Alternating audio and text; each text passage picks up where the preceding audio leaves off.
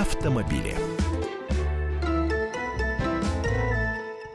15.32 в Москве. Комсомольская правда. Прямой эфир а, продолжается. Антон Челышев у микрофона. Как и обещали, а, автомобили Поехали, Андрей Гречаник за рулем. Всех Автомобильный обозреватель комсомолки. Андрей, добрый день.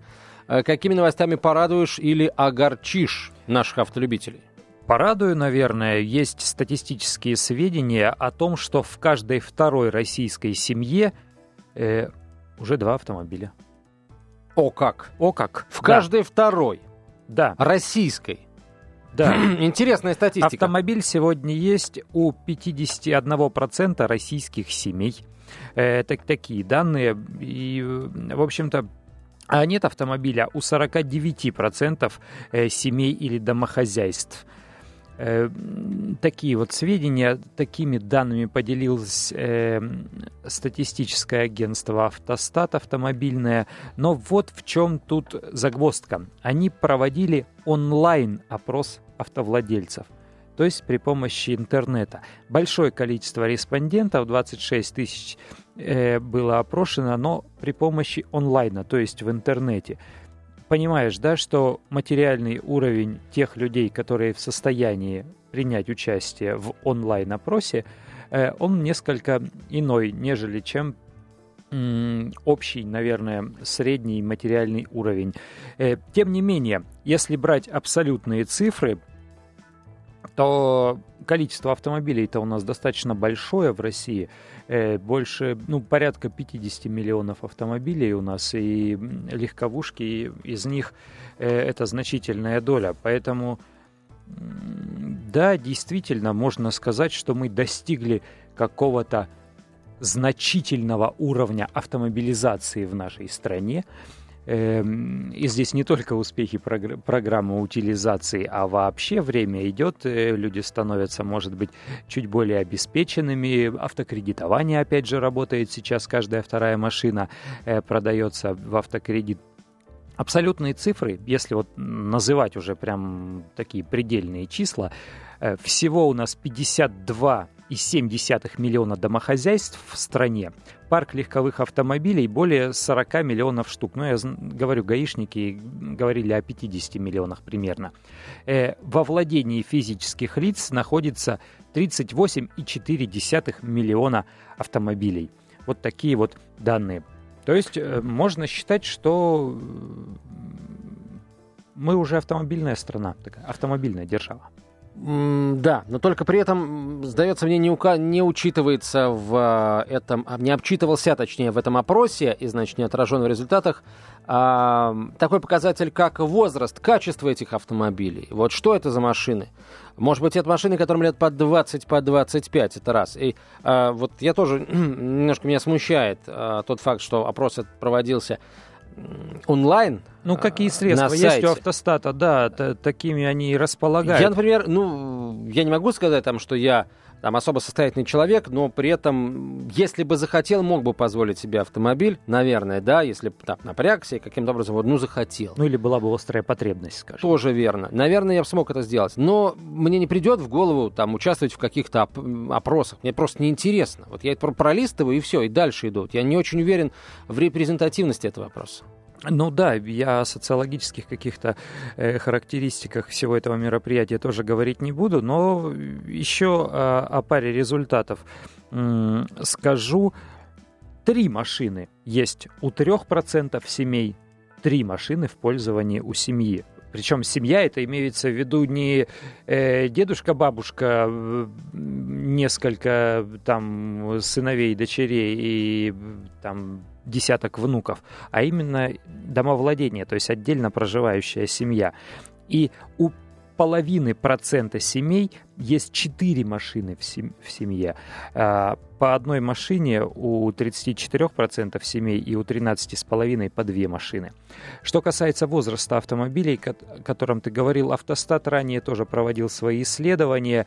И тут как раз все не очень э, утешительно, потому что возраст средней иномарки в России порядка 9 лет, а возраст э, отечественного автомобиля больше 11 лет.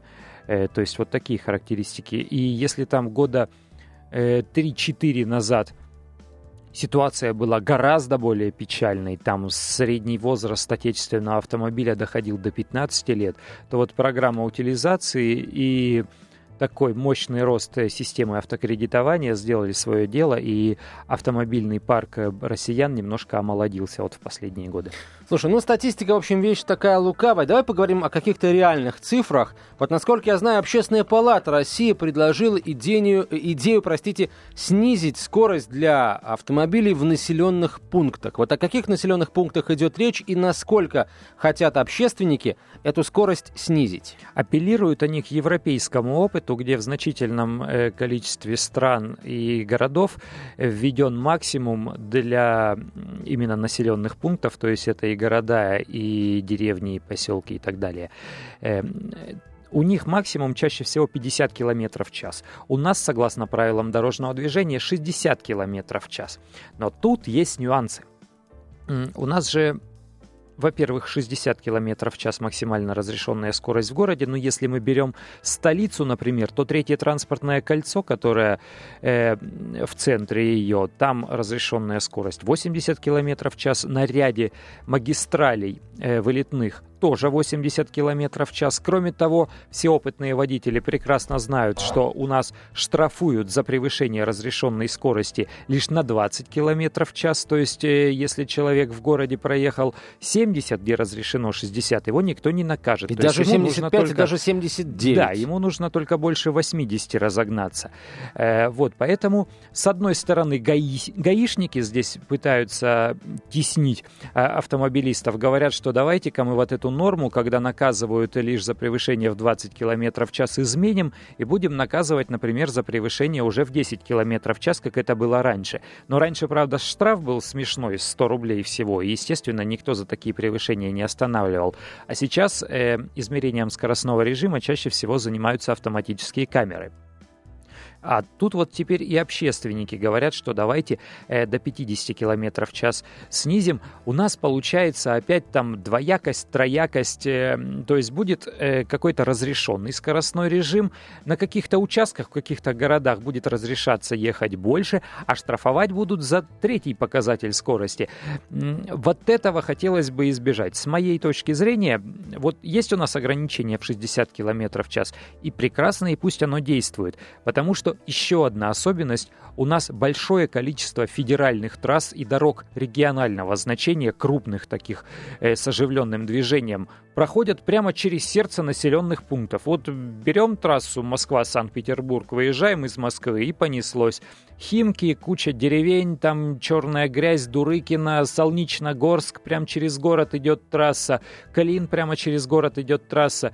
И мы из города в город, из деревни в деревню переезжаем. И что, каждый и все время держать скорость 100 км в час, ну как-то мучительно это будет. Вот, может быть, сохранить скорость в 60 км в час для населенных пунктов, но в тех местах, где есть школы, где есть детские садики, поликлиники и больницы, объекты, как раньше говорилось, соцкультбыта, вот там вешайте знак ограничения 40, да хоть ограничение 20, никто же не ограничивает это делать местные власти, согласовали с гаишниками и повесили. Устанавливайте лежачих полицейских, только ГОСТовских, пожалуйста. Э, вешайте камеры, только предупреждайте, ради бога, о том, что они там висят. И все будет хорошо. Нам бы хорошо не менять правила дорожного движения каждый раз, каждый год по нескольку раз, а при тех э, условиях игры заставить людей исполнять существующие правила. Вот это было бы интересно. А там, где действительно в городе опасной скорости на уровне 60 или 80 км в час, ну, ставьте знаки, которые ограничивают движение. Устанавливайте какие-то технические препятствия, там, шумовую разметку делайте. Э, на Западе, в Европе все это с успехом применяется, и не такие страшные показатели В конце концов, э, здесь очень помогла бы вот эта вот система, да, при которой мерится не э, скорость автомобиля в данный конкретный момент времени, а скорость автомобиля на отрезке. Вот И одну, это у нас одну камеру на входе в Солнечногорск, на въезде, другую на выезде. И если э, средняя скорость получается выше дозволенной в населенном пункте, то, пожалуйста, будь добр, заплатить за превышение. Причем это превышение будет, должно быть, э, скажем, ну не больше 20 км в час, а в принципе вот э, есть превышение – Будь добр. Ну, скорее всего, я так думаю, что гаишники смогут пробить э, вот эту свою инициативу, продвинуть ее, и э, через какое-то время начнут уже штрафовать из-за превышения в 10 км в час. Вот эта погрешность бралась, когда получали большое развитие э, дорожные камеры, все еще технически не было отлажено, и ждали того большого количества конфликтов. Теперь все более или менее приходит в норму, устаканивается. Ну и прекрасно. Андрей, тогда спасибо тебе большое. Андрей Горячаник, автомобильный обозреватель «Комсомольской правды». А каждый день в 15 часов 32 минуты Андрей Гречаник в нашей студии радует или огорчает вас, дорогие автолюбители, новостями, а мы продолжим а, через четверть часа. Автомобили. На радио «Комсомольская правда».